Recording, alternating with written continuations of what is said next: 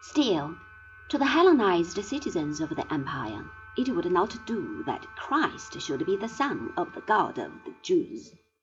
This blemish was avoided by Gnosticism, a syncretic movement that arose at the same time as Christianity.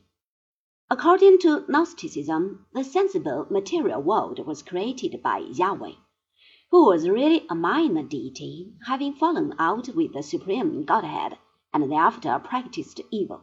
At last, the Son of the supreme God came to live among men in the guise of a mortal in order to upturn the false teaching of the Old Testament. These, along with the dose of Plato, were the ingredients of Gnosticism. It combines elements of Greek legend and Orphic mysticism with Christian teaching and other Eastern influences, rounding it off with an eclectic admixture of philosophy, usually Plato and Stoicism. The Manichaean variety of later Gnosticism went so far as to equate the distinction between spirit and matter with the antithesis of good and evil. In their contempt for things material, they went further than the Stoics had ever ventured.